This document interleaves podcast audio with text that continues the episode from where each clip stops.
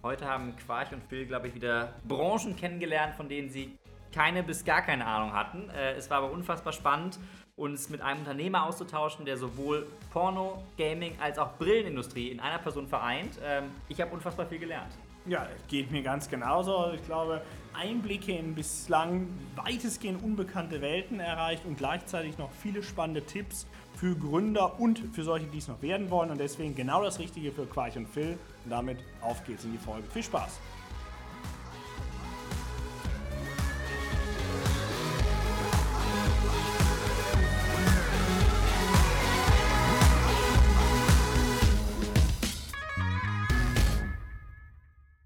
Willkommen zu Quarch und Phil. Heute wieder mit Gast. Quarch und Phil, der erste Founders Podcast von Gründer für Gründer und für alle, die es noch werden wollen.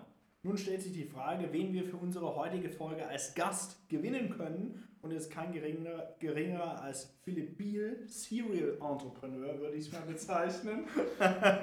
Jedenfalls Unternehmer in ganz unterschiedlichen Bereichen, über die wir heute sicherlich einiges lernen werden. Zu denen gehören Erotik, Gaming und Brillen. Äh, der Philipp und ich, oder der Phil und ich, wie man so hier im Podcast sagt, haben auch schon eine Brille äh, als kleines Werbegeschenk bekommen und sie kam wohl gut an, habe ich mir sagen lassen. Also deswegen ganz herzlich willkommen, Philipp. Wir freuen uns sehr, dass du hier bist. Hallihallo, es freut mich hier zu sein auf jeden Fall. Schön, dass ich da sein kann. Ich glaube, wir müssen ja echt aufpassen. Ich bin offiziell der Phil, du bist der Philipp und du bist der Quarch. Sonst können die Leute irgendwann nicht mehr auseinanderhalten, ob es jetzt der Philipp oder der Philipp ist. Ach so. Unsere Stimmen ja, sind auch wir geben uns mal Mühe. Schau, schau mal, wie das wird. Äh, Philipp, So. ja, wir haben eine schöne Tradition, wir haben viele Traditionen. Also, sowohl der Quarch als auch der Phil.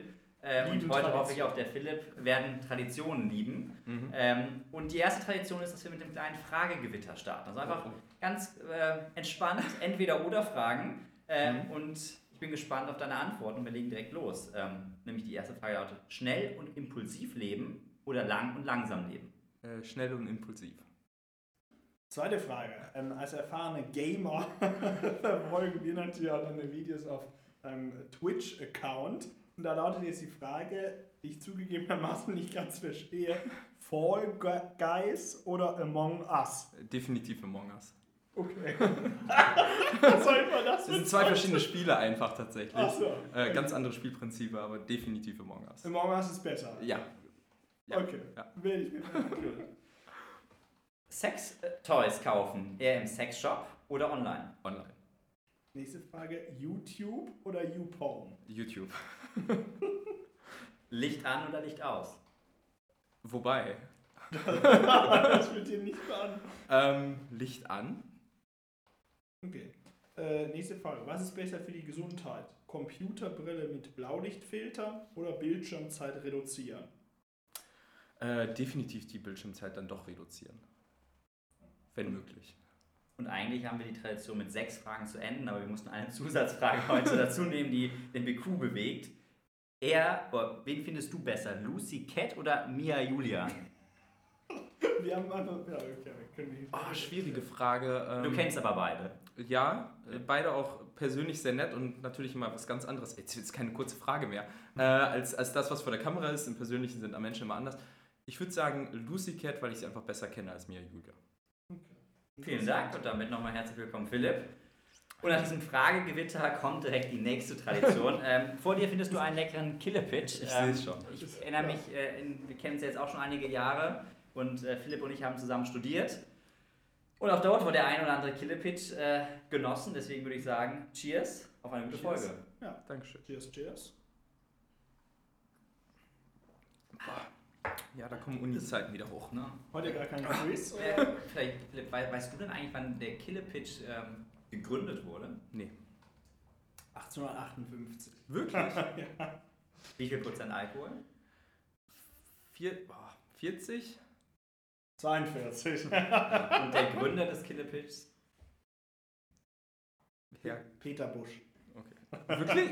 Jedes Mal stellt er mir diese Fragen, was auch komplett sinnlos einfach ist. Aber Seid ihr gesponsert oder so von Telefisch zufällig? das ist eine gute Idee. Wir sollten echt mal Da, den schreiben wir wirklich mal. äh, Shoutout an Peter Busch an dieser Stelle. Ähm, werden wir eine Sponsoring-Anfrage machen. Ja, aber ist gut. wir, wir lieben Traditionen, wir lieben Mhm. irgendwie ein geselliges Beisammensein. Unser Podcast ist auch viel gesellig. Ja, du kannst gerne mit einer leckeren Limonade spülen. Mhm. Ähm, und ich würde sagen, lass uns doch mal rein in die Themen springen, weil wirklich, ich glaube, wir haben selten einen Gast gehabt, der so eine Vielfalt von Themen mitbringt. Ja, und auch die Themen, die jetzt Porno, Gaming und Brillen nur bedingt miteinander zu tun haben.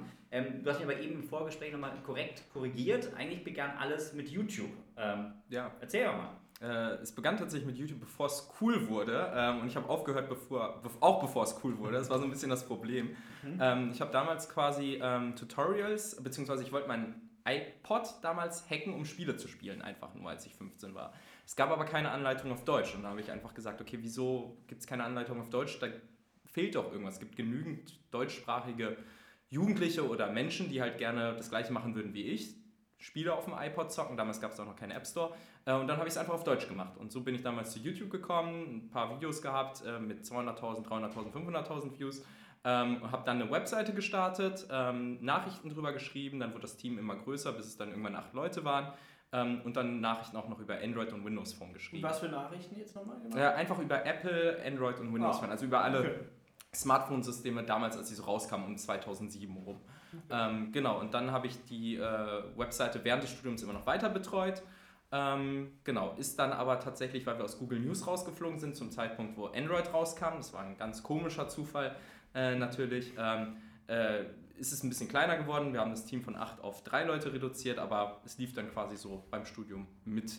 Und so habe ich dann auch manche Nächte durchgemacht, um Artikel selber zu schreiben oder noch Videos zu drehen. Und, und das heißt aber, dass das. Wissen jetzt, wenn du sagst, hey, ihr habt Tutorials gemacht, wo ihr Wissen erklärt, wie man jetzt irgendwie den iPod, ich weiß noch, das war dieses leichte, das leichteste Apple-Gerät ever. Ich habe noch eins Das zu Hause, dieser, Ding da. dieses richtig kleine Nee, Ding, nee, oder? die iPod Touchs, die damals Ah, die rauskamen. sind schon ein bisschen Ähm, größer. Ah. Die, die, die ersten mit einem Display tatsächlich. Ähm, und damals. Die äh, sahen so der- aus wie iPhones. also Genau. Ja, ja. genau. Und damals konntest du halt noch nichts drauf. ins- Es gab keinen App Store. Du hattest Okay. wirklich, äh, Steve Jobs hat damals gesagt, das sind die Apps, die habt ihr und das war's. Aber Leute haben halt das Potenzial dahinter erkannt, was man damit alles machen konnte. Äh, und so kam es erst mit iOS Ver äh, Version 2 zum App Store wirklich. Äh, aber dieses quasi Ah. ein Jahr davor, ähm, in diesem Zeitpunkt bin ich da reingekommen, weil die Leute halt schon diesen, diesen Need hatten, äh, bevor er eigentlich genau da war mit dem App Store dann auch. Ja, hochinteressant. Okay. Ich, ich habe Also- da Musik mitgehört, das war's, aber. Ja, genau. Äh, das ist dann so der Standardnutzer gewesen. Okay, verstanden. Das heißt, am Ende, du hast gesagt, ist ein bisschen ausgelaufen, wenn ich mich recht erinnere, hast du es aber irgendwann auch verkauft. Also dann, dann irgendwie ersten Exit mehr oder weniger gemacht. Genau, ich habe das dann, dann tatsächlich an die Netzpiloten. Ähm, das ist eine, äh, auch eine Nachrichten, äh, wie kann man das sagen, in der Agentur nicht, aber eine Nachrichtenwebseite, ähm, die vor allen Dingen eher im Businessbereich auch tätig ist, so wie ich es weiß. Ähm, die hatten dann Interesse, weil auch einer ihrer Redakteure hat bei mir äh, tatsächlich äh, das Re äh, Resort Android gehabt. Äh, und so ist der Kontakt dann zustande gekommen und die hatten dann Interesse, das zu übernehmen, zu einem Zeitpunkt, wo ich es tatsächlich dann auch nicht mehr weiter betreuen wollte, weil mir tatsächlich manchmal auch schnell langweilig wird in gewissen äh, Themen. Deswegen springe ich auch gerne. Ja, so. Langeweile ist ein gutes Stichwort. Das heißt, die, die Apple äh, YouTube-Tutorials gemacht, Apple News geschrieben. Hast du eine neue Herausforderung gesucht. Ich glaube, die nächste Station war ja dann Porno. Genau. Äh, ist auch irgendwie äh, ein Thema, was man nicht alltäglich erlebt. Deswegen, äh, wir haben auch im Vorfeld ähm, so ein bisschen Fragen aus der, aus der Community gesammelt, weil es ja irgendwie auch ein gefühlten Business ist, was ein riesiges Volumen hat. Ja, und irgendwie gefühlt der meiste äh, Internet-Traffic kommt aus dem Pornosegment, aber niemand redet drüber. Deswegen ist es so super cool, auch irgendwie, dass, dass du heute drüber reden möchtest. Aber ähm, erzähl vielleicht mal, wie, wie kam es denn dann von Apple zu Porno? Äh, tatsächlich kam einfach eine äh, Dame auf mich zu und hat gesagt, die will halt welche drehen. Äh, ich habe damals YouTube gemacht, sie kannte mich daher. Und habe ich Ah. gesagt, quasi, why not? Also wieso nicht? Das ist ein super interessantes Thema. Ähm, ich finde es, äh, es war genau gerade zu dem Zeitpunkt oder sogar kurz davor, als quasi Eis.de und Amorelie Wann war das? Also zwei- oh Gott. Äh, 2016, das 17? weiß ich nicht mehr. Das weiß ich wirklich nicht mehr, wann das genau war. Ja, das 2005? Nee, das müsste äh, Mitte 2014 gewesen Okay. sein. Okay. Mitte 2014. Ähm, genau, und dann äh, Mitte 2014 gestartet tatsächlich. Ähm, wirklich auch mit einem ganz professionellen Ansatz. Das war zu diesem Zeitpunkt halt auch sehr neu, weil die meisten sind halt einfach da reingegangen, ähm, wie man es halt so klischeehaft kennt. Ähm, und dann einfach mit einem professionellen Ansatz. Also das, was man aus YouTube damals kannte, so wie sich es dann professionalisiert hat, das einfach in eine andere Branche übertragen. Und zwar ohne Hard Feelings oder sonst was, wirklich halt nur auf, auf den Business-Part davon fokussieren. Okay, aber was heißt jetzt professionalisieren in der Hinsicht? Also, Es, alles von der Also damals war es halt auch so, es gab Plattformen wie zum Beispiel My Dirty Hobby oder so, da war alles sehr amateurhaft gewesen und dann halt quasi von alles von Anfang bis Ende sehr professionalisiert. Also das Standing im Social Media quasi genauso gemacht, wie es ein YouTuber machen würde und nicht wie es Ah, halt, äh, okay. wie es halt vorher war, sehr, sehr einfach, billig, ähm, sondern von Anfang an sehr, alles sehr professionalisiert aufgebaut. Die Produktion mit einem Kameramann, mit einem Skript vorher, was auch damals noch nicht der Fall war, mit verschiedenen Kameras, dass man aus Perspektiven mit einem Cutter. Ähm, also von allen, äh, Anfang an einfach sehr professionalisiert an diese Sache rangegangen. Ähm, genau, und damals dann auch quasi die ersten in dem Markt gewesen, die es dann halt auch so professionell im Amateurbereich gemacht haben. Jetzt natürlich ab, ausgenommen irgendwelchen amerikanischen Profiproduktionen, die es halt irgendwie schon seit Jahrzehnten gab. Aber das heißt, du würdest immer sagen, es gibt immer noch so zwei Stränge. Einmal so diese Profi-Produzenten aus den USA, wahrscheinlich große Labels und dann Mhm. diesen Amateurbereich. Oder wie, wie unterscheidet, oder was gibt es für Segmente in der, in der Pornoindustrie? Definitiv, also das ist definitiv einmal dieser Profimarkt in den USA und einmal dieser Amateurmarkt, der aber auch mittlerweile äh, immer professionalisierter wird. Also es ist mittlerweile so, äh, wenn du auf Events gehst in der Branche, die gibt es genauso wie in jeder anderen Branche. Ähm, damals, 2014, warst du dann wirklich mit den Oldschool-Filmproducern genauso wie so klischeehaft, wie es, du, wie es wie man sich nur vorstellen kann. Äh, und heutzutage gehst du da drauf und siehst du wirklich nur Nerds, Programmierer und halt äh, ausschließlich äh, Leute, die irgendwie etwas studiert haben, aus dem Business-Segment kommen oder sonst was. Äh, und das war einfach ein Shift und ähm, 2014 ähm, quasi einer der ersten gewesen, der diesen Shift quasi mitgemacht oder mitgenommen hat in dieser Branche. Und wenn man sich jetzt mal was anguckt, sowas wie Pornhub etc., da sind halt Tech-Businesses und Traffic und Ad-Businesses, die dahinter stecken und nicht irgendwelche Hinterhaus. Ja, äh. Lagerhallen oder so. Aber Amateur-Business jetzt, wie du es beschrieben hast, Mhm. aber das, du hast ja gerade gesagt, auch, wird ja professionalisiert, ganz professionell Mhm. aufgezogen. Heißt jetzt Amateur, dass es quasi ein Hobby äh, ist, wie jetzt auch My Dirty Hobby ja suggeriert, oder ist das wirklich dann der Hauptjob? Äh, oder was unterscheidet dann das Amateurgeschäft vom Profigeschäft in den USA? Ähm, genau, mittlerweile immer weniger tatsächlich. Okay. Also beziehungsweise der größte Unterschied ist noch im Profigeschäft arbeitest du für andere Firmen, also du wirst ganz normal für eine Rolle eingebucht. Also Ah. die, die kommen dann äh, auf dich zu und sagen, hey, wir würden gerne Person A, äh, ABC für diese Rolle buchen. Hier ist das Skript, äh, das ist die Gage, äh, es besteht Interesse. Ähm, Das ist das US-Modell. Das ist das US-Modell. Das gibt es Okay. in Deutschland auch noch sehr vereinzelt, ist aber fast ausgestorben, weil halt das Amateurmodell, dieses sehr nahe Modell, äh, deutlich besseren Anklang gefunden hat, einfach bei den Leuten. Es ist der gleiche Ansatz, den man quasi auf Twitch oder YouTube verfolgt, wo man quasi das Gefühl hat, mit dieser Person eine gewisse Verbundenheit zu haben, äh, eine gewisse Nähe und wo man auch freiwillig supporten möchte. Und das gerade in einem Markt, der eigentlich, sagen wir mal, auch for free im Internet verfügbar ist. Also wieso sollte man für etwas bezahlen, was man auch kostenlos in meist schlechterer Qualität haben kann. Und das ist dann in diesem, äh, in diesem Fall halt einfach dieser persönliche Anreiz, jemanden unterstützen zu wollen, den Content zu supporten. Ähm, und da gibt es dann mittlerweile auch Plattformen wie OnlyFans und die sind nicht umsonst mittlerweile innerhalb von kürzester Zeit zum Marktführer geworden. Okay, jetzt müssen wir mal ganz kurz nachfragen. Das heißt, in den USA ist das Modell, ich bin jetzt Pornoproduzent, jetzt ist Phil der Pornoproduzent, also so ein Mhm. Label. Jetzt buche ich mir irgendwelche Leute, die in meinen Film mitspielen.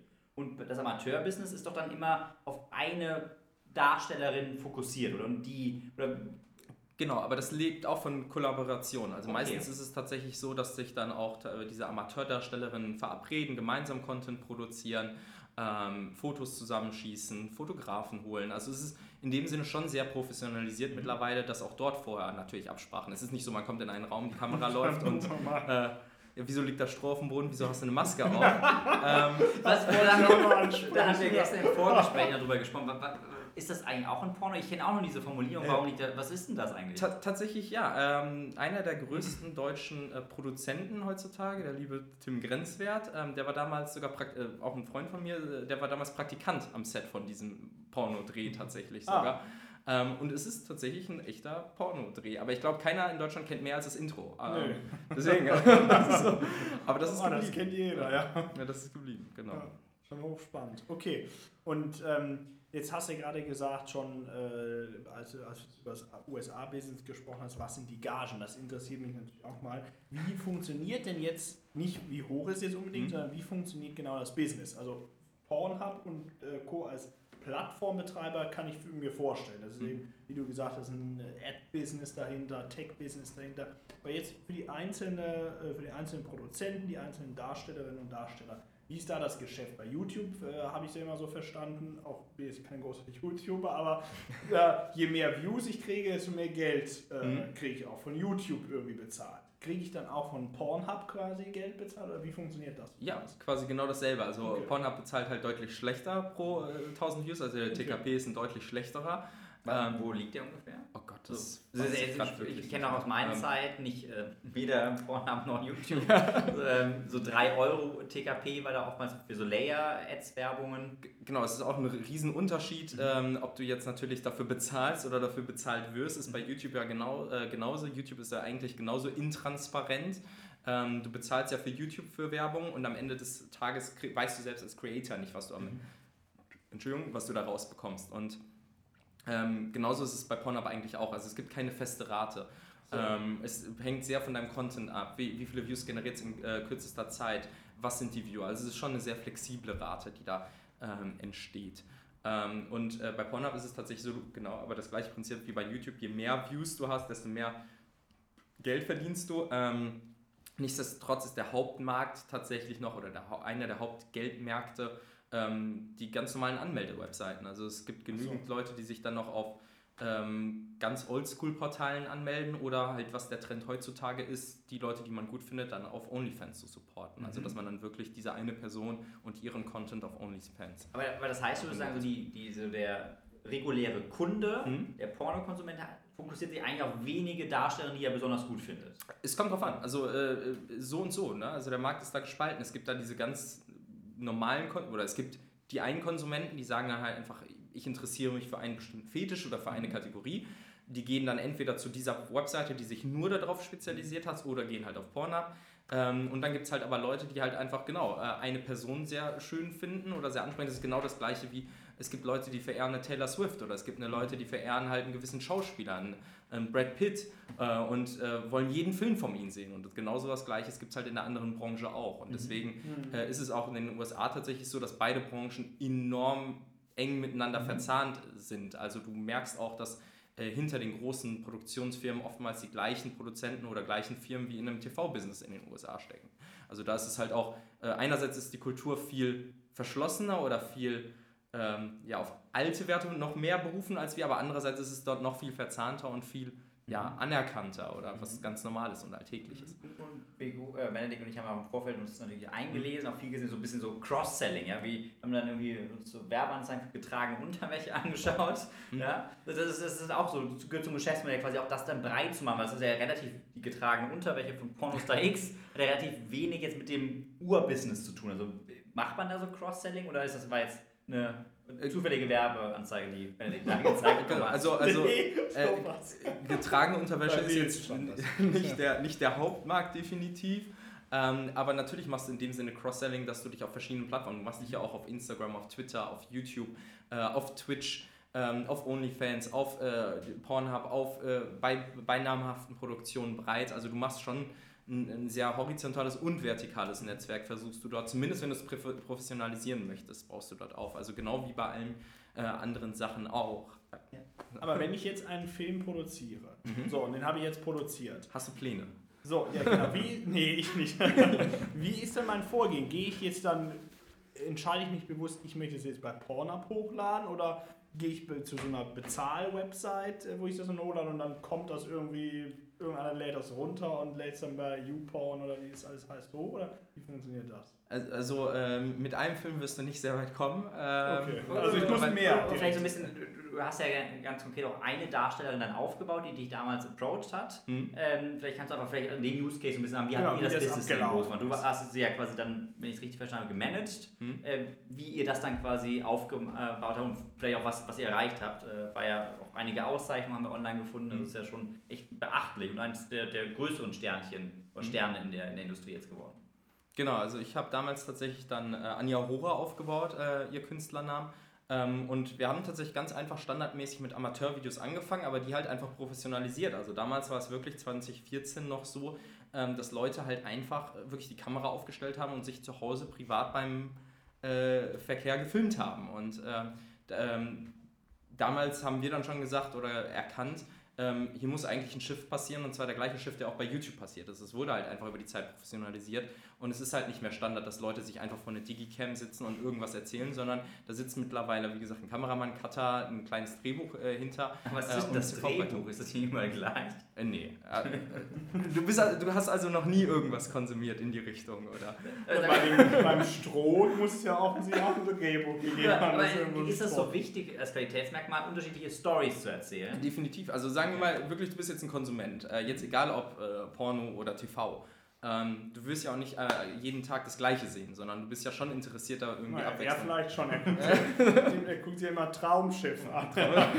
also im Ist- TV jetzt. ist-. Ich Ist weiß das immer dasselbe oder ist da ein bisschen Ja, Variation? die Story ist schon relativ ähnlich. immer. sehr predictable. Er ist beim Porno auch sehr predictable. Genau. Das stimmt, das stimmt. Ähm, nee, genau, und dann einfach quasi professionalisiert. Also dann, wie gesagt, ähm, angefangen mit Planung, mit Drehbüchern, äh, mit mehreren Darstellern, die man äh, gebucht hat, was damals halt auch äh, noch unüblich war. Also auch Leute aus dem professionellen Bereich mit Gagen schon zu buchen. Ähm, das war damals dann auch schon sehr unüblich. Also mit Buchen meinst du jetzt den männlichen Darsteller? Oder? Genau, da auch dann professionelle Darsteller aus Deutschland und aus äh, Osteuropa. Oh, Okay, das heißt ja schon, aber jetzt also machen wir zehn Filme produziert. Was mache ich denn jetzt mit denen? Genau, also da gibt es verschiedene Möglichkeiten. Entweder du machst halt äh, die, einen OnlyFans-Account selber auf, wo du die dann verkaufst und den Mhm. promotest, zum Beispiel auf Reddit, Instagram, Twitter etc. Also du brauchst ja halt irgendwoher Traffic, auf Pornhub etc. kannst du den auch promoten, was ich dir auch heutzutage am ehesten anraten würde. Äh, oder, oder du, ähm, äh, oder du äh, machst tatsächlich ähm, den anderen Weg, da musst du zuerst zu einer großen Produktion hin, musst natürlich schon vorweisen, was deine künstlerischen Fähigkeiten als Kameramann, Cutter, Produzent oder was auch immer sind. Also am besten hast du eigentlich einen TV-Hintergrund ähm, und ähm, genau, sagst, ich würde gern für euch produzieren, habt ihr was für mich?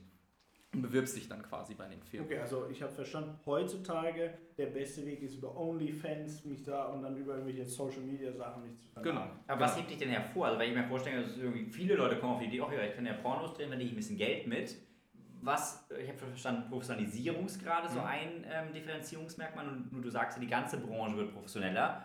Wie differenziere ich mich denn jetzt als Darstellerin? Oder Wird, wird, immer, wird immer schwieriger. Also die Frage kannst du dir genauso stellen, wie würdest du jetzt versuchen, im Podcast, in der Podcast-Welt unbedingt also groß zu werden? Oder wie willst du auf YouTube äh, groß werden? Das ist halt eine ganz eine Marketingstrategie, die du über mehrere Schienen fahren musst. Also Ja, äh, den Podcast musst du natürlich genauso versuchen herauszupushen, weil der wird nicht einfach so entdeckt oder gefunden, sondern äh, das kannst du über SEO, also über gewisse Keywords machen natürlich. Das ist aber nur ein Punkt. Dann müssen die Leute aktiv danach suchen. Du musst versuchen, äh, auf möglichst vielen Plattformen, wie zum Beispiel Instagram, mediale Präsenz zu gewinnen, irgendwo vielleicht aufzutauchen etc. Ähm, und ähm, bestes Beispiel ist tatsächlich Lucy Cat. Lucy Cat ist damals äh, am größten durch ihren TV-Auftritt bei äh, Supertalent ähm, geworden. Also das war ihr Boost sozusagen gewesen. Ähm, übrigens, genau. welchem Talent ist sie denn aufgetreten? Äh, Ja, das war tatsächlich eher peinlich und äh, äh, ich glaube, mittlerweile darf man es sagen, auch geplant von RTL. Das ist so eine typische Nummer, die sind da hingekommen, hey, äh, die haben nach Darstellern gesucht, haben auch, äh, oder Darstellerinnen gesucht, haben auch uns damals angeschrieben, wir haben es abgelehnt, weil es halt tatsächlich kein Talent war und nicht der unser oder der Prämisse, äh, die, die wir im Marketing hatten, ähm, stand äh, quasi für Qualität, Professionalität, sondern das war dann tatsächlich irgendwie ein, einen langen Luftballon schlucken oder so. Äh, und das halt nackt. Und äh, es, war, es war halt schon sehr, sehr klischeehaft, also so typisch RTL. Okay. Ähm, genau, aber das hat sie am Ende des Tages äh, natürlich einen riesen Marketing-Push gebracht. Und Mhm, äh, sagen wir mal so, wenn ihr jetzt bei RTL einen riesen Ballon schlucken würdet, so, äh, mit Oberkörper. dann würdet ihr auch eine mediale Präsenz bekommen. Ja, Ja, klar. Ähm, und Podcast zu pushen. genau, um den Podcast zu pushen, das sehe ich euch. Super Talent. Ja, okay. Ja, das ist eigentlich eine gute Idee. Kann man überlegen. Ja, okay, also es funktioniert eigentlich nur so, wie in Anführungsstrichen jedes Online-Influencer, was auch immer Business funktioniert, Genau. indem ich eben breit auf allen möglichen Plattformen versuche, irgendwie mich herauszustellen. Genau, und das war, und das, dieses Umdenken in der Branche ist halt erst so seit 2014 in Deutschland halt angekommen, dass Leute dann halt, wie gesagt, angefangen haben, das einfach zu professionalisieren. Vorher war es halt wirklich entweder die Profiproduktion oder wirklich äh, zwei Leute, die zu Hause einfach die Digicam laufen lassen haben. Und so ist YouTube ja damals auch gestartet quasi. Also als Gegen, YouTube war ja der Counterpart, also der Amateurpart zum Counter von TV. Mhm. Ähm, und so ist halt... Klar. äh, Hochspannend, Hand aufs Herz. Ich glaube, geiles Business verstanden. Ja, und am Ende auch super spannend, wie viele Parallelen es so jetzt noch seriöseren Business, damit irgendwie un zu Unrecht auch vielleicht das Porno und die Erotikindustrie oftmals in die irgendwie schä schäbige äh, Schublade gepackt wird. Ne? Genau, also da passiert ja auch in gewisser ja. Weise ein Umdenken. Also es war ja auch damals, muss man überlegen, 2010 war es nicht normal, über Sextoys zu reden. Also 2010 haben die Leute sich nicht getraut, darüber zu erzählen, hey, ich habe den neuen, weiß ich nicht, äh, den Paar-Vibrator oder ich habe mir den äh, Adventskalender zu Weihnachten geholt. Voll super, hol dir den auch. Und heutzutage ist es halt etwas, was normaler ist, was quasi in der Gesellschaft angekommen ist. Und äh, dieses Umdenken funktioniert in gewisser Weise andere, in andere Seite halt auch, weil man halt einfach offener über die Sexualität heutzutage reden kann. Mhm. Und äh, es ist halt nun mal, es gibt nicht umsonst Statistiken, die belegen, dass irgendwie über 95% der Leute schon mal ein Porno konsumiert haben oder regelmäßig konsumieren. Ähm, und gerade für Singles das natürlich auch eine Möglichkeit ist.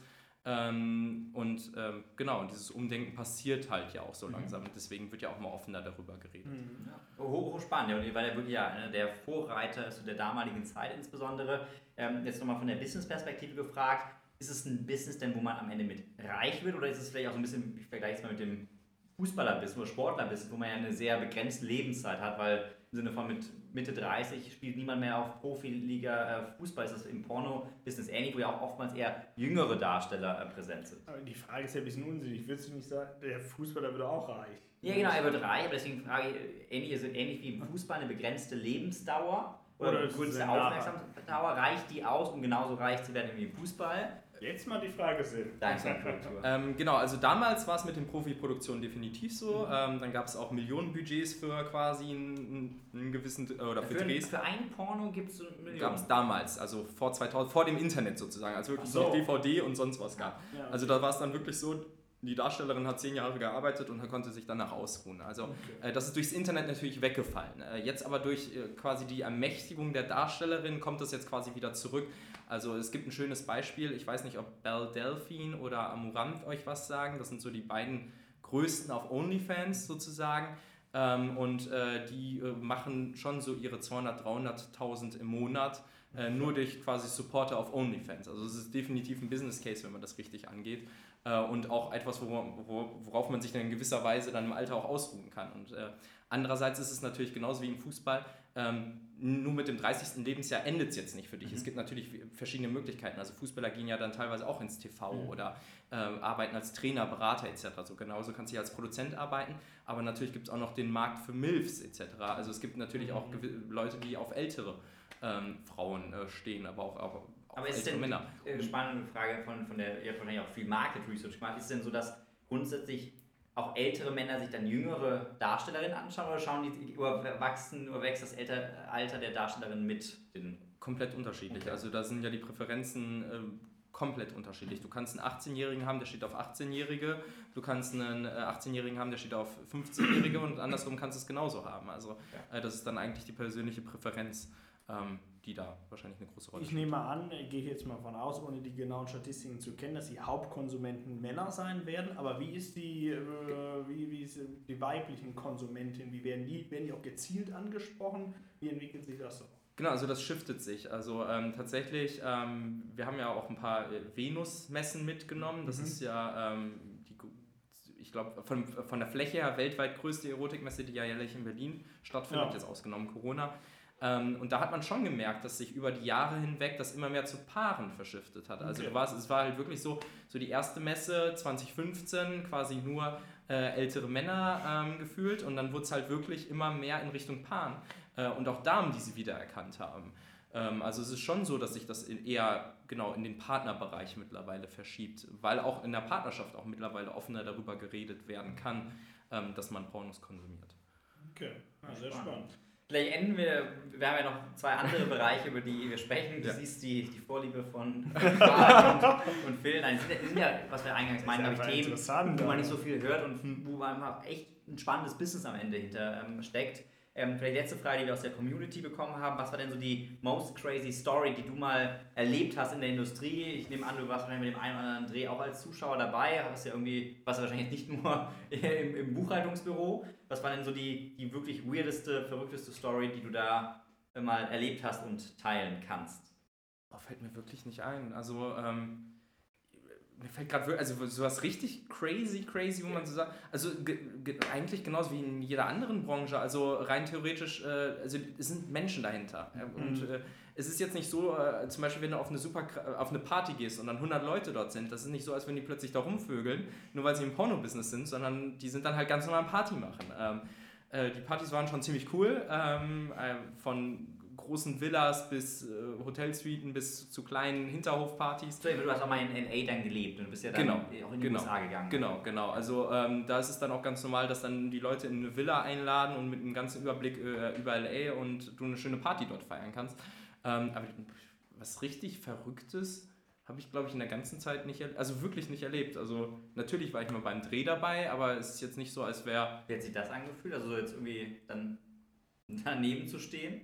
Ähm, ich fand recht normal. Also wie gesagt, da ich von Anfang an mit diesem Mindset rangegangen bin, ist es mir egal, ob es jetzt eine TV-Produktion ist oder eine mhm. Pornoproduktion.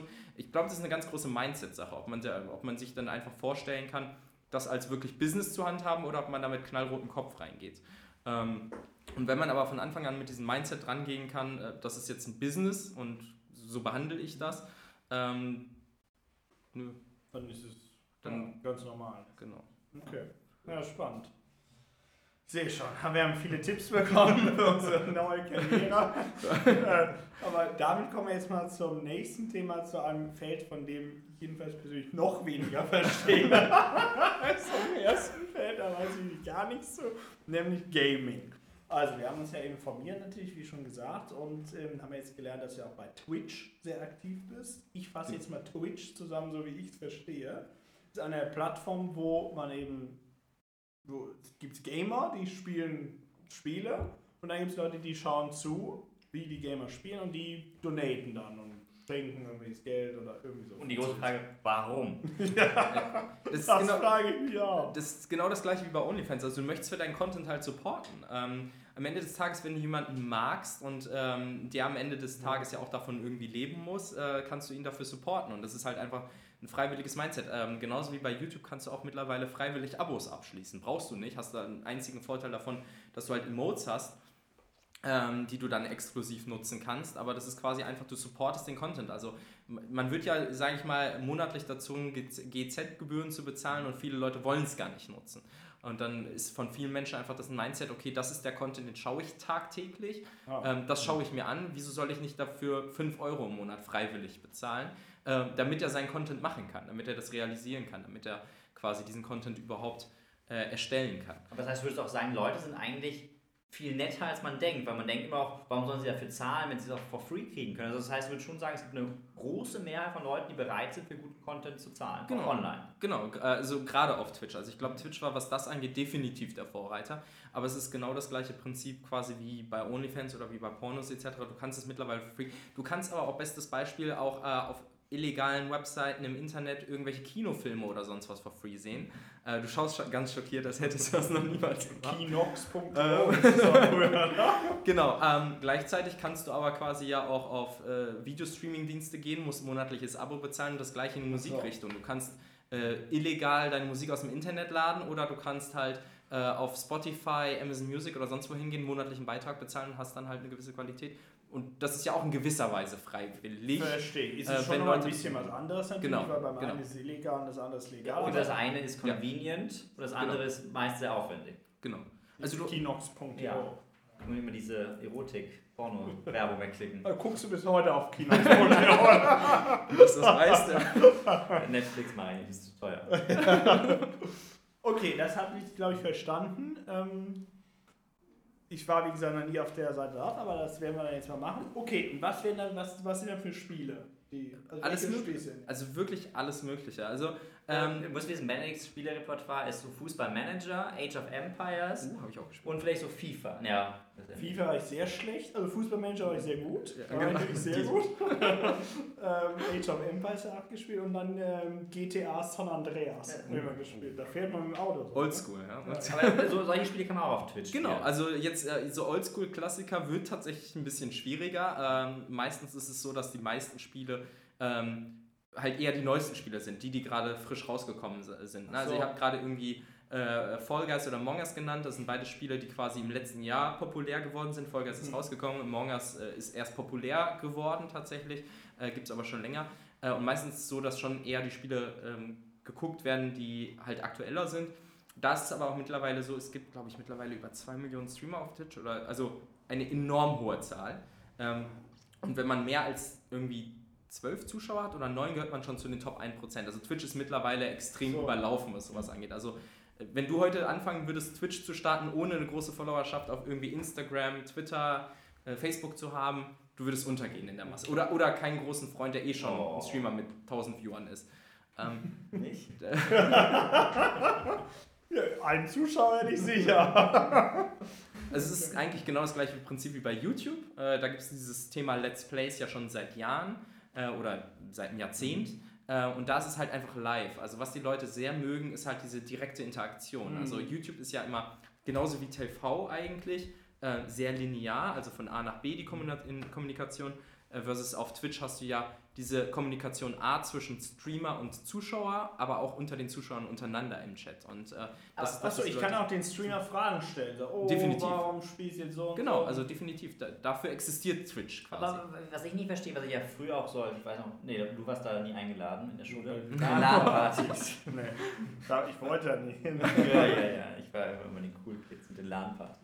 Also wenn du wirklich eins nicht warst, dann cool Kids. Aber okay. Also in der Uni war äh, Phil schon sehr cool. Ja. Cool, würdest du Ja, sagen? ja. Wir die LAN-Partys geschmissen. Nein, aber ähm, Spaß beiseite, das, das verstehe ich nur. Da saß man irgendwie zusammen, hat sich mit Freunden unterhalten, hat mit, mit Freunden gemeinsam gezockt. Genau. Warum sollte ich denn jetzt nicht, und mittlerweile kann ich das viel leichter, ich muss nicht mehr zur LAN-Party, ich Mhm. kann jetzt mit irgendwelchen Freunden in den USA zocken. Warum sollte ich denn jetzt nur zuschauen wollen und nicht irgendwie mit Leuten spielen wollen? Du kannst, genau, du kannst, äh, es gibt ja verschiedene äh, Interaktionen. Also wenn du jetzt einem Riesenstreamer zuschaust, der irgendwie 20, 30.000 Zuschauer hat, da wirst du nicht mitzocken können oder die Chance ist ziemlich gering. Ähm, es gibt aber andere Situationen, wo du dann eher bei Streamern bist mit 0 bis 200 Zuschauern, da kannst du auch mal mitzocken oder da kannst du sogar ziemlich häufig mitzocken. Da kann ich Ähm, Hat dann einloggen. In das Spiel. Genau, also der Streamer sagt dann, er hat Bock mitzuzocken und dann kommt, trifft man sich im Discord und spielt dann mit den Leuten gemeinsam, die Lust haben. Äh, aber es ist genauso das gleiche wie bei YouTube. Also mir hat damals, äh, ich wollte während der Uni-Zeit gerne zocken, aber mir hat einfach die Zeit gefehlt, mich für drei Stunden dahin zu setzen und irgendwie ein Spiel zu spielen. Ähm, deswegen habe ich mir dann lieber für 10 Minuten, 15 Minuten mal ein Let's Play angeschaut, also wie jemand zockt. Und das hat dann mein Bedürfnis des Zockens auch erfüllt in gewisser Weise. Ähm, und ähm, genauso ist das gleiche bei Twitch. Also viele Leute lassen es genauso wie ein Podcast auch mal nebenbei laufen. Jetzt nicht beim Autofahren, aber neben der Arbeit oder ähm, genau, abends als Abendprogramm, weil sie halt lieber ein spannendes Spiel sehen wollen, Unterhaltung sehen wollen, mit Ja. Interaktion, als sie halt das Linear TV oder Naja, okay. sehen möchten. Wie heißt denn nochmal dieses größte, so ein riesiges Online-Spiel aus den USA, wo auch der Gründer so ultra reich geworden Gott, ist? da gibt es viele. WoW? Ja, keine Ahnung. Also gibt's Aber die viele- kann man auch online, man kann jedes Spiel da spielen. Mittlerweile, ja. Definitiv, also du kannst da alle Spiele, du kannst auch Singleplayer-Spiele spielen, logischerweise. Also was du am Ende des Tages machst, du, du hast eigentlich nutzt die, eine gleiche oder ähnliche Software, die auch ein TV-Sender benutzt äh, und streamst damit quasi einfach deinen Desktop oder Ach den so. Inhalt, den du anzeigen möchtest. Ah. Ähm, gleichzeitig machst du dann über dieses Programm deine Webcam rein, hast verschiedene Overlays, hast verschiedene. Ansichten. Ja. Ähm, mittlerweile haben die meisten Streamer ein sehr schönes Lichtsetup. Also es ist nichts anderes als wie ein kleines TV-Studio für zu Hause sozusagen. Ähm, und meistens eine, Einma meistens eine Einmannproduktion, außer du gehörst wie gesagt zu den ganz großen Streamern, dann hast du vielleicht noch einen Live-Cutter äh, oder Live-Regisseur. Ähm, aber in den meisten Fällen ist es tatsächlich eher eine Du Einmann. kannst mal Live-Cutter. Ich finde es immer so verrückt zu hören, ich weiß nicht, wie es dir geht, Quark, aber im Sinne von, das ist wirklich so eine Parallelwelt, mit der ich nichts zu tun habe, von der ich nichts mitkriege, wo aber tausende Millionen von Leuten unterwegs sind. ja. Ab- Aber riesig auch vor allen Ja. Dingen. Also äh, Twitch wurde ja von Amazon aufgekauft ähm, und äh, Amazon hat damit geschafft jetzt, äh, das war tatsächlich eine Riesennachricht, äh, letzten Monat äh, die 10%-Marke für den US-amerikanischen Werbemarkt zu knacken. Also die haben jetzt quasi die 10% überschritten, denen gehört jetzt mehr als 10% des amerikanischen Werbemarkts, vor allem durch Twitch, ähm, weil sie halt so viele Zuschauerzahlen haben. Und teilweise werden auf Twitch mittlerweile höhere Zuschauerzahlen äh, sogar als erreicht, also bei ganz speziellen Sendungen, äh, als es im TV der Fall ist. Also Okay, Das Kernbusinessmodell von Twitch ist also auch Mhm. wieder ein Werbebusiness. Definitiv. Oder halt, die verdienen auch an den Subs mit. Also wenn, Ah, wenn jemand okay. bei Ah. dir rein subbt, verdient Twitch mit. Wenn jemand donated, also ein Trinkgeld gewisserweise gibt, geht es komplett an dich. Nur leider wird es steuerlich nicht wie ein Trinkgeld gehandhabt, sondern äh, wie eine Einnahme. Okay. Und, und geht es dann auch Richtung Merchandise im Sinne von, dass man sich von seinem Lieblingsgamer dann die Cappy holt und. Genau, also es ist ja nichts anderes als damals hast du irgendwelchen Boy-Groups oder äh, Girl-Groups hinterher äh, gejubelt und heutzutage sind es oftmals einfach die Gamer und so genau das der, genau der gleiche Shift passiert ja im Sportbereich ja auch mit E-Sport. Also die mhm. E-Sport-Zuschauerzahlen wachsen ja, enorm ähm, versus die Zuschauerzahlen in anderen Bereichen, jetzt Fußball wahrscheinlich nicht, ähm, teilweise rückgängig sind. Wo ist denn der Unterschied zwischen E-Sports und Twitch? Ist das das gleiche? Nee, also, äh, also du kannst E-Sports machen und auf Twitch streamen, also du kannst als Pro-Gamer, äh, aber Twitch-Streamer sind in erster Linie aus meiner Sicht Entertainer, nicht Pro-Gamer. Also die sind jetzt so. nicht kompetitive Pro-Gamer. Die, die sind gar nicht gut in dem, was sie da machen. Doch, doch, doch, also definitiv sind die auch gut, aber ähm, es gibt natürlich Leute, die machen nicht, also e, E-Sports ist dann schon in die Richtung wie ein Training. Also du setzt dich dann hin und trainierst dann wirklich deine Taktiken etc. Versus du äh, beim Stream eher natürlich fürs Entertainment zuständig bist. Ah, dann mache ich vielleicht auch mal extra einen Fehler, damit es lustig ist. Ja, genau. Kannst okay. du dir, das kannst du dir erlauben, im E-Sports eher nicht. Ja, okay, verstanden. Wie viele äh, Zuschauer hast du bei Twitch? Sehr äh, rückläufig jetzt durch mein äh, neues Startup. Also ich habe vorher täglich gestreamt, ähm, mhm. als ich dann äh, wieder mal den Beruf gewechselt habe. Ähm, da lief es dann teilweise echt gut. Ähm, es ging in die Richtung 30, 40, 50, 60 Zuschauer wachsend. Ähm, wie gesagt, mit ab 10 Zuschauern bist du bei den Top 1%. Also es hat sich sehr gut entwickelt. Ähm, dann bin ich aber durch die Corona-Krise halt auf eine neue Business-Idee gekommen und dadurch schaffe ich es mittlerweile noch zwei, dreimal die Woche zu streamen und deutlich kürzer und seither dann extrem rückläufig leider. Also äh, du bist auf einem extrem kompetitiven Markt, da gibt es Leute, die machen nichts anderes als von morgens bis abends 18 Stunden pro Tag zu streamen. Äh, wenn du dann nur zwei, dreimal die Woche zwei Stunden streamst, dann hast du natürlich keine Chance auf so einem Markt. Jetzt habe ich eine gute Überleitung. Nämlich, wenn man 18 Stunden streamt, oh. dann braucht man noch so eine Blaulichtbrille. Der Übergang. Das war gut, ne? Klasse, so. klasse.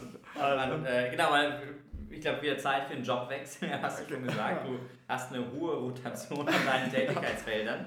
Ähm, und neues Business, wir haben es eben als Werbegeschenk mitbekommen, mhm. äh, unbezahlte Werbung trotzdem, sage ich mal im Podcast.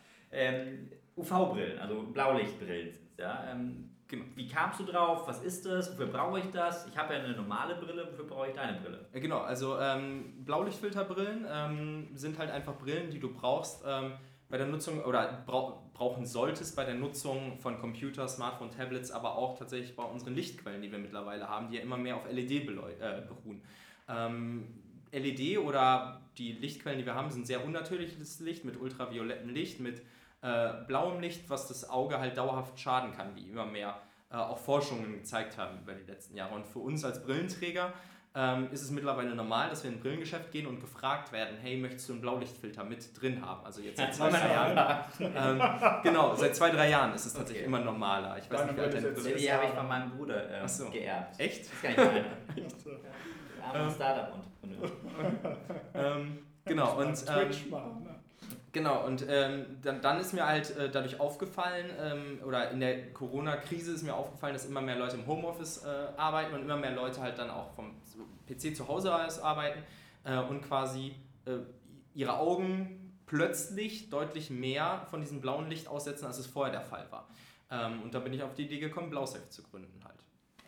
Okay, also die Idee leuchtet ein. Wie ist jetzt der Stand? Äh, also und nochmal die Firma heißt wie genau? Blausafe. Blausafe.de. .com. .com. Okay. okay. Und ihr verkauft quasi verschiedenste Brillen. Mit und ohne Sehstärke, okay. genau.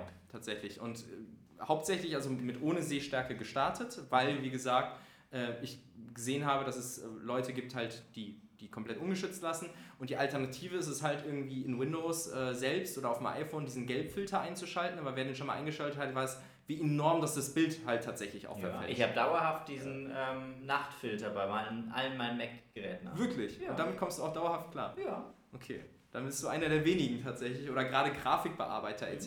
würden damit nicht klarkommen, weil es enorm die Farben verfälscht. Also jetzt stell euch mal Right Now äh, Logo vor und dann ist da ein Gelbfilter drauf, dann wirkt es plötzlich ein bisschen grüner, als es eigentlich hm. ist dann. Ja, ähm, ja, er sagt mir auch immer, dass unsere Farbe doch grün ist. Sieht so schön aus. Genau, und ähm, da ist halt einfach die Sache, also die, die Filter heutzutage oder die, die man in die Brille einbauen kann, sind halt deutlich weniger disruptiv, ähm, als es halt der Fall ist bei diesen Einstellungen, die du halt in den Geräten vornehmen kannst. Also es wirkt halt, wie du gerade sagst, dieser Nachtfilter sehr vergilbt Mhm. oder sehr gelblich. Wenn du es bei Windows aktivierst, ist es noch schlimmer. Äh, und die Farbänderung ist bei der Brille so marginal, dass du es quasi wirklich fast gar nicht merkst, außer du bist wirklich Grafikbearbeiter im Printbereich, der wirklich exakt eine Farbe prozentgenau treffen muss. Dann würde ich empfehlen, kurz die Brille abzunehmen. Äh, aber ansonsten für jeden Use Case ähm, sind die Brillen da und können halt bis zu 60% des Blaulichts äh, blocken, ohne dabei die Farbe, oder im im Durchschnitt 60% blocken, ohne dabei die Farbe zu krass zu verändern. Also Also jetzt für mich als Nicht-Brillenträger, Ja. wenn ich jetzt äh, den ganzen Tag vor dem Computer sitze, am Arbeiten bin, dann ist jetzt die Empfehlung, ich ziehe die Brille auf und dadurch geht es meinen Augen besser. Genau, also es ist vor allen Dingen für Leute, äh, genau, A, äh, langfristig geht es deinen Augen besser, also präventiv kannst du das natürlich Mhm. nutzen. Es gibt aber auch viele Leute, die sich darüber beschwert haben, da, seitdem sie im Homeoffice sind, einfach deutlich mehr Kopfschmerzen zu haben, Augenermüdung, tränende Augen. Ähm, und das ist auch etwas, äh, oder oftmals ist dann der Hintergrund dessen halt diese Blaulichtbestrahlung oder diese Mhm. Bestrahlung, die du halt von Computer, Display, Handy etc. hast äh, und die du dann quasi einfach abblockst oder reduzierst äh, weil komplett abblocken könnt, könntest du sie nur mit einer ganz klassischen, komplett gelb gefärbten Brille. Ihr habt es ja gesehen, die Brille Mhm. also hat ja eigentlich weiße Gläser oder Ja. durchsichtige Gläser. Äh, und die alten Blaulichtfilterbrillen haben halt diese komplett gelben Gläser, genauso wie es der Filter halt äh, Ach im, so. im, im, im Technikbereich hat. Und ähm, definitiv dann die Empfehlung, also wenn du einer dieser Merkmale hast, ähm, äh, zieh die Brille an oder wenn du dafür geneigt bist, schneller Migräne, Kopfschmerzen zu bekommen, dann auch, oder? Und vom Geschäftsmodell her nehme ich aber an, ihr produziert die Brillen nicht selbst, sondern das ist dann wahrscheinlich Import-Business, wo ihr dann die primär den Vertrieb macht. Oder wo seht ihr jetzt quasi in der Value Chain eure, äh, so das Unternehmen? Genau, also äh, wir arbeiten mit verschiedenen Produzenten in äh, Japan, Singapur und China zusammen, äh, die wir uns rausgesucht haben. Ähm, wir haben äh, uns verschiedene Blaulichtfilter-Technologien angeschaut, die es gibt. Äh, genau, und haben dann einfach äh, die Idee gehabt, das zu einem äh, diese, diese, diese neuesten Technologien, die es halt in dem Bereich gibt, zu einem erschwinglichen Preis auf den deutschen Markt zu bringen. Weil momentan gibt es halt zwei Möglichkeiten. Entweder du bestellst dir eine Brille für 9 Euro, die fühlt sich dann auch an wie 9 Euro, oder du bestellst dir halt eine Brille für 150 Euro, die fühlt sich dann auch an wie 150 Euro. Ich glaube, du als Brillenträger kannst dir den Unterschied so ungefähr vorstellen, äh, oder die Zuhörer Ja. auch. Äh, Und wir haben dann gesagt, okay, ähm, Stuck in the Middle ist eigentlich keine gute Idee, aber da ist doch eine Marktlücke. Mhm. Also in dem Bereich von irgendwo 30 bis 50 Euro äh, eine erschwingliche Brille mit einer guten Qualität rauszubringen, äh, wo wir halt viel sparen können, nur weil wir sie halt im Ausland produzieren. Wo aber tatsächlich sowieso, also auch selbst deine Brille wurde im Ausland produziert. Ähm, größtenteils wahrscheinlich auch von der Marke Luxottica, denen, gehört mehr als 70% des kompletten Brillenmarkts. Also egal ob irgendwie Verkauf, Produktion oder sonst was, es ist sehr äh, monopolisiert in dem Bereich. Ähm, also egal ob du eine Ralph Lauren, äh, eine, eine, äh, eine Marco Polo, eine ähm, äh, Lacoste oder eine Gucci-Brille trägst, ähm, die werden alle von einer Firma produziert, die sich Ah. ausschließlich die Markenrechte eingekauft haben. Oh, interessant. Und entsprechend sind die Herstellungskosten auch für sie sehr niedrig, aber durch die Markenname werden halt dann gewisse Aufpreise einfach genommen. Und äh, das wollten wir halt einfach, also wir wollten einfach diese Markennamenpreise Mhm. rausschneiden. Also wir machen quasi eine ähnliche Qualität ähm, und das einfach quasi ohne den Markennamen, ähm, der da drauf steht, der nicht da drauf stehen muss quasi. Mega, wie, wie Kommentar immer sagt, das ist sein neuer, sein neuer Lieblingssatz, immer mega. Ich finde es aber auch äh, das war kein Satz, aber ein Wort. Wort, ein Ausdruck, ein Ausdruck deiner, deiner Empfindungen. Äh, Finde ich aber eine mega Idee äh, und vor allen Dingen, ähm, glaube, wirklich ein Thema, was, was die Leute bewegt, weil eben viel Zeit vor dem Bildschirm, viel Zeit äh, auch in der Freizeit dann am Bildschirm, ja, nicht nur auf der Arbeit, sondern wie wir gelernt haben, kann man ja mit, äh, mit äh, Gaming, Schauen auch viel Zeit noch verbringen. Ähm, bisschen vielleicht noch zu abschließen, wie groß ist das Unternehmen jetzt? Wo geht das Unternehmen hin? In welchen Märkten tätig? Äh, Immer noch, immer noch sehr klein. Also wir sind jetzt äh, effektiv im Oktober gestartet, ähm, im Januar dann angefangen, äh, die GmbH zu gründen mit einer Holding dahinter. Es dauert aber jetzt enorm, ich weiß nicht, ob ihr die Schritte kennt, äh, oder ihr kennt sie sehr wahrscheinlich. Äh, also jetzt ist es ja äh, April, ähm, wir haben immer noch nicht die Umsatzsteuernummer vom Finanzamt äh, erhalten und warten darauf. Entsprechend äh, sind wir da sehr limitiert in dem, was wir Kennen. machen können. Ähm, auch was Wachstum angeht, wir, momentan verkaufen wir nur auf der eigenen Webseite, machen Werbung auf Facebook, Google, Instagram, Bing Ads etc. Äh, und verkaufen darüber, fangen gerade die Influencer-Kampagnen immer mehr an. äh, wollen aber auf, äh, auch auf Märkten äh, wie Amazon und eBay tätig werden, was wir derzeit halt noch nicht mhm. können. Äh, momentan sind wir ja drei bis vier Leute, äh, würde ich sagen, ähm, genau, die, die dafür aktiv tätig sind. Ich denke, sobald wir dann auf mehr Portalen auch mhm. verkaufen können, wird es dann auch entsprechend wachsen. Cool, und das ist jetzt so das Projekt, um, über den Daumen gepeilt, wahrscheinlich für die nächsten zwei Jahre bei dir. Nein, langfristig. langfristig, das heißt die Sache ist die, ich habe mir bei jedem Projekt gesagt, das ist langfristig und dann kommt halt irgendwie eine Opportunity, die ich gerne ergreife. Ähm, beziehungsweise ich mag es halt, ähm, wie man auch halt an Gaming, äh, durch YouTube oder auch in der Erotikindustrie gemacht hat, einfach neue Märkte anzutappen. Also auch das mit der Brille ist ja in gewisser Weise ein neuer Markt, den wir angetappt haben. Also ich mag es quasi, Türen zu öffnen. Also typisch wie es für einen Founder ist halt diese ersten Schritte mit einer Firma zu gehen sozusagen. Das ist das, was mir am meisten Spaß macht am Ende des Tages. Ähm, und ähm, wenn dann das Business weiter oder äh, weiter gesponnen ist, bin ich auch gerne dazu bereit, das dann natürlich zu einem gewissen Zeitpunkt dann auch abzugeben. Ja, es ist ja oftmals auch der, der Unterschied, über den man spricht, zwischen Gründer und Manager. Mhm. Und sobald ein Unternehmen eine gewisse Größe hat, eher die Managerial Skills gefragt sind und vorher die, die Gründerskills. Okay. Ähm, und ich glaube, das ist immer, wo jeder so seinen Sweet Spot hat. Äh, Gibt es denn irgendwas noch, irgendeine Industrie, die so auf deiner Bucketlist steht? Oder wenn du jetzt irgendwie Gründer da draußen oder die es noch werden wollen, einen Tipp geben würdest, was ist denn so die nächste Industrie, die so vor, dem, vor so einem Umbruch oder so einer Professionalisierung steht? Ähm, also die ist schon komplett professionalisiert. Also ein Markt, den ich mir nebenbei privat auch gerne angucke, ist halt der komplette Kryptomarkt. Da mhm. interessiere ich mich gerade für das Mining auch äh, oder informiere ich mich äh, plus dem Trading. Ähm, da könnte es sein, dass es auch, also da gibt es zwei Richtungen momentan. Also entweder das wächst noch und wird was ganz Großes oder äh, äh, die, ist es eine Blase und die wird platzen und die, es wird verschwinden. Also ähm, definitiv aber trotzdem eine interessante Sache, die man von zu Hause mit wenig Kapital aus meiner Sicht starten kann. Ähm, aber ich, also mein persönliches Empfinden oder wie ich da an die Sachen rangekommen bin, war immer quasi etwas zu nehmen, worauf man Bock hat und daraus dann versuchen, ein Business zu machen. Weil es bringt nichts, ein Business anzufangen, worauf man eigentlich gar keinen Bock hat, ja. weil man dann nie mit Herzblut und nie mit äh, dem dran geht, was man eigentlich braucht, weil man muss bereit sein, auch 18 Stunden am Tag zu arbeiten für am Anfang einen Hungerlohn, ja. ähm, um quasi etwas aufzubauen. Und wer wirklich ein Founder, Gründer sein möchte, sollte lieber etwas finden, womit er wirklich sich identifizieren kann, Spaß haben kann, äh, egal was es ist, und dann äh, im zweiten, dritten Schritt erst über die Monetarisierung nachdenken.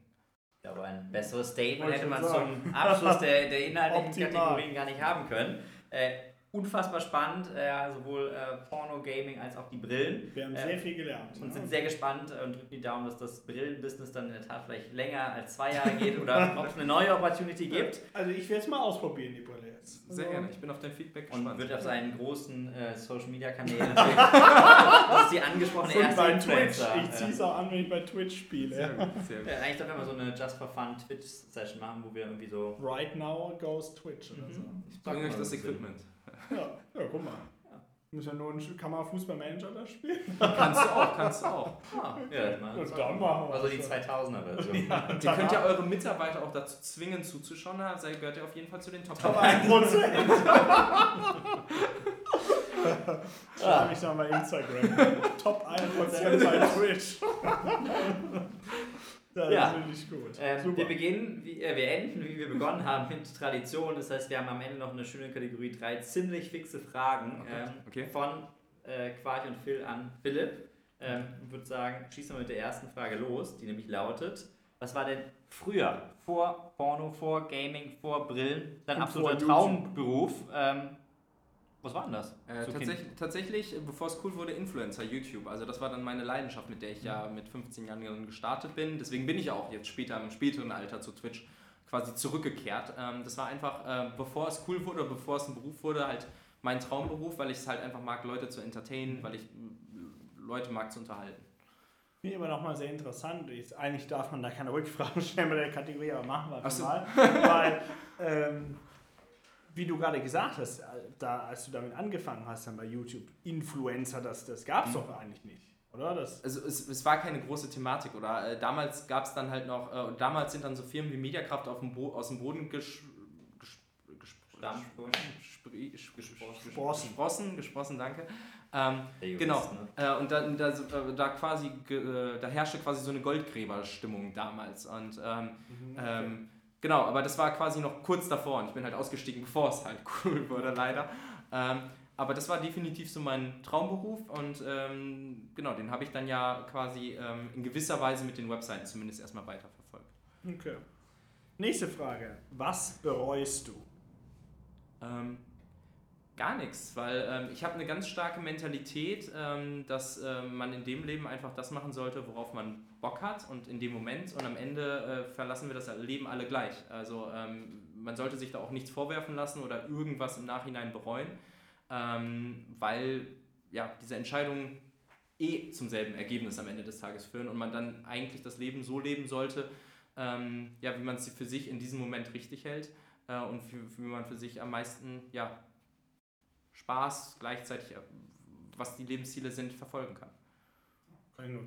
Und wie wir in der internen Folge gelernt haben, noch nicht mal der Tod ist umsonst.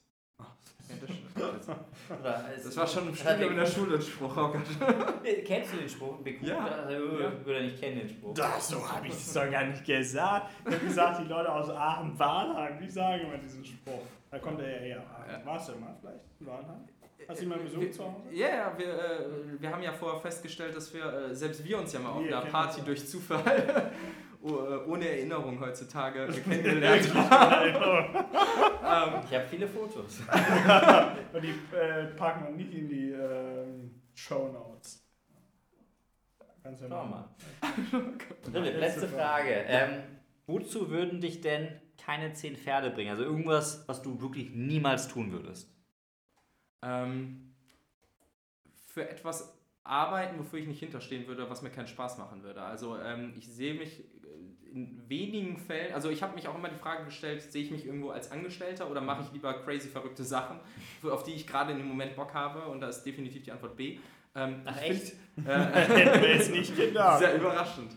Ähm, nee, ähm, ich würde ich würd mich oder ich würde nie etwas für Geld machen oder tun oder arbeiten, wo ich nicht selber dahinter stehen würde. Niemals. Ja. Auch eine gute Antwort. Okay, damit äh, kommen wir zum Schluss und sagen ganz herzlichen Dank, Philipp, dir für wirklich sehr interessante Einblicke, sehr, sehr viel gelernt, wie schon eben gesagt. Ich glaube, das war eine ganz spannende Folge.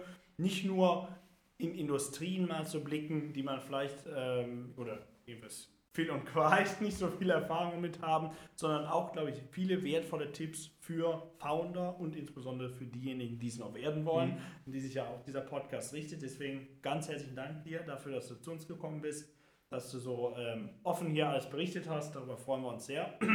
Und verabschieden uns damit dann auch. Im traditionellen Schüsseldorf. Übrigens, äh, Side Note, das wurde uns geklaut. Von Gemischtes Hack. Letztens hat Felix Lobrecht äh, Schüsseldorf gesagt. Der war da aus unserem Podcast geklaut. Hat er auch Shoutouts Bestimmt. Phil und Da hat er vergessen. Können wir einen Claim fallen. Ja, das machen wir. Na also, Schüsseldorf, ganz herzlichen Dank fürs Zuhören. Bis zum nächsten Mal, dann wieder ohne Gast und ähm, alles Gute.